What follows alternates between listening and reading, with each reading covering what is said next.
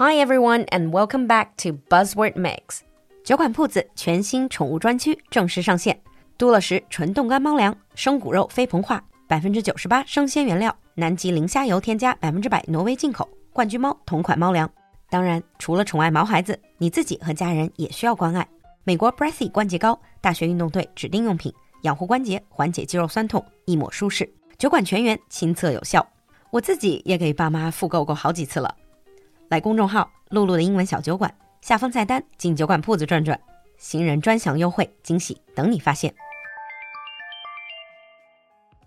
In today's buzzword mix, our buzzword is cougar.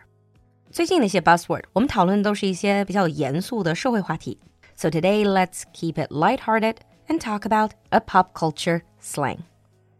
A cougar is an actual English word. Originally, it refers to a type of big cats. C O U G A R cougar 的本意就是美洲狮，是一种大型的猫科动物。But it has an entirely different meaning in pop culture.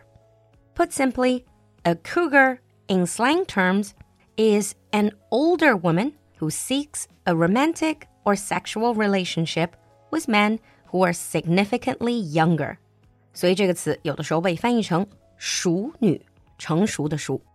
Now, traditionally, this meant women over 40 dating men 10 to 20 years younger than themselves. However, over time, it has come to mean a woman of any age being in a relationship with a 10 year plus age gap. 它一般说的就是年龄大概四十往上，喜欢交往比自己小十几二十岁的年轻男朋友的熟女。The origin of the phrase is unclear but it is thought to have started in Canada. The concept has been featured in a number of TV shows and films. For instance, a reality show called The Cougar aired in America. It featured a woman in her 40s choosing a boyfriend from 20 younger men, all in their 20s. 可以说，cougar 这个词，也就是在过去十几二十年间，从各种媒体，特别是真人秀给带火的。 Actually, actress Courteney Cox 就是大家都很熟悉的，在《老友记》里演 actually starred in a comedy show called Cougar Town。她就曾经主演过一个长达六季的喜剧，叫做《熟女镇》（Cougar Town）。And she was obviously the main cougar. In show business, the reality is not so different from these shows.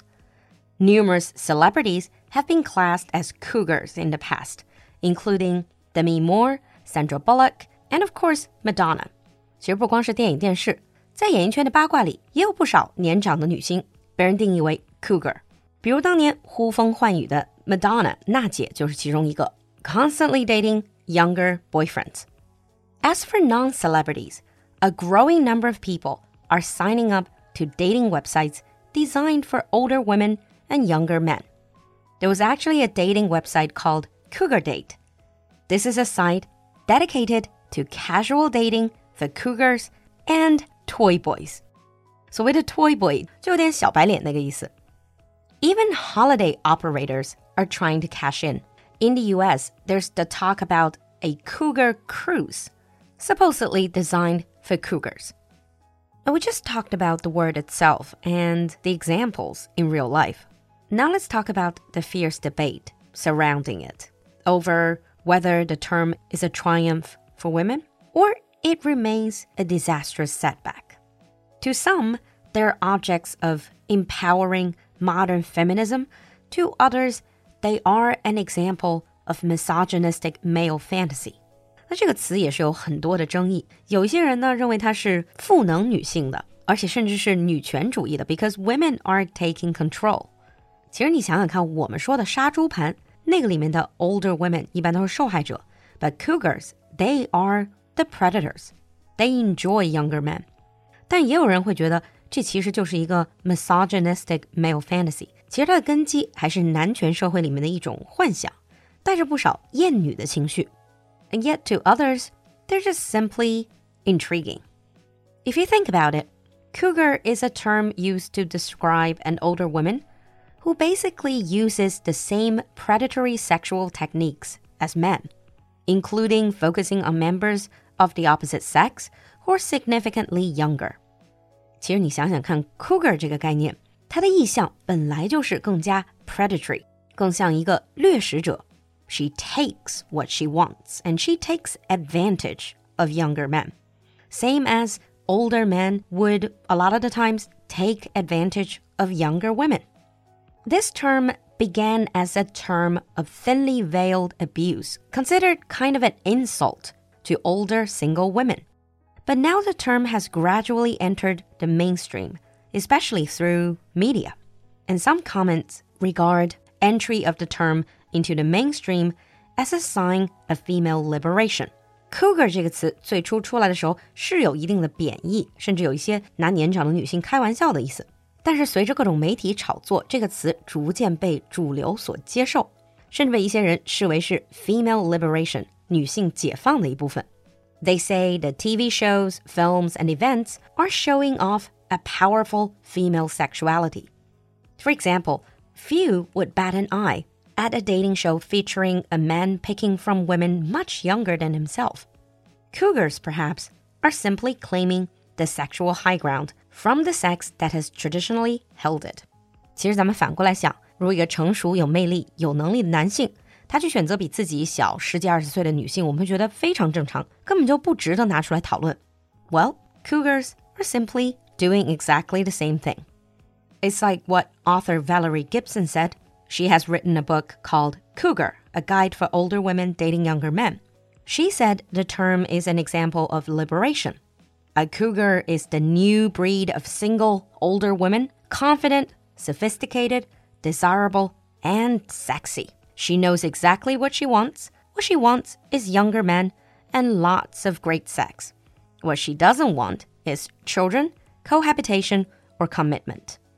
But of course, they are critiques of this word. Remember the Courteney Cox comedy I mentioned, Cougar Town? 就像我刚才说的，Monica 她演的 Cougar Town 熟女镇》这个喜剧，就有很多人非常不喜欢。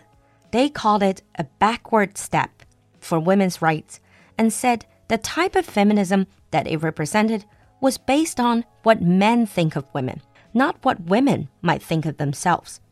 For example, one writer for Wall Street Journal said, in the comedy, Jules, or Courteney Cox's character, searches for self esteem in frequent sex and the proof that she is still hot. And that's not really liberation for women. 比如就有人评论说，《熟女镇》里面这个 Monica 演的这个主角叫 Jules，虽然看起来自信性感，但实际上她还是要不断的在各种男人身上证明自己的吸引力，以此来满足自己的自尊心。而这个可算不上什么真正的解放。But either way, this word is probably here to stay in pop culture. Now let's move on to the sample sentence.